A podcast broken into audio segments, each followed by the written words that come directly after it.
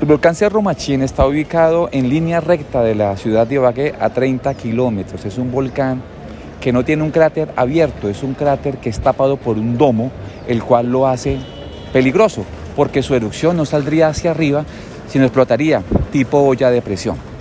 Tenemos la fortuna de que la ciudad de Ibagué es protegida por la cuchilla de San Lorenzo. Esto evita de que algún tipo de material eh, magma llegue a la ciudad de Ibagué.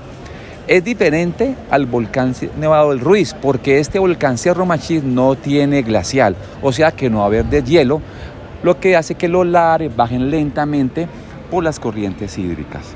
Hablamos del río Toche, Cuello, en Ibagué no pasaría, sería por la parte de Carmen de Bulira y saldría a la parte de Gualanday, o sea que Ibagué como tal, su afectación sería por el movimiento que se genera sísmico de carácter volcánico hay que prepararnos para el tema del, del sismo que se genera, en el tema también de la ceniza volcánica que podrá caer, algunos piroclastos. Prepararnos para eso, aquí no hay avalancha, aquí no va a llegar como mucha gente dice que es como, como pasó en Armero.